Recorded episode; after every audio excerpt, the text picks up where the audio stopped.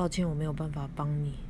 这边你可以加上原因，或者没有也没关系。然后你可以说，我也不想耽误你，请你找其他人帮忙好吗？或者我会直接说，还是你可以想想怎么帮你自己。以上像这样的句型，我可能会写下来，然后照念个五到十遍，尝试在脑中先把这个句子安装起来。有时看一些书，他会告诉你要有拒绝的勇气，例如是拒绝好了。同时，我也觉得实战能力很重要。而所谓勇气是指什么呢？这得要由你在心里把它定义出来。总会有极端的状态，我也只好采取比较极端的做法。我会先在心里组成可以臭骂对方的句子，以防不时之需。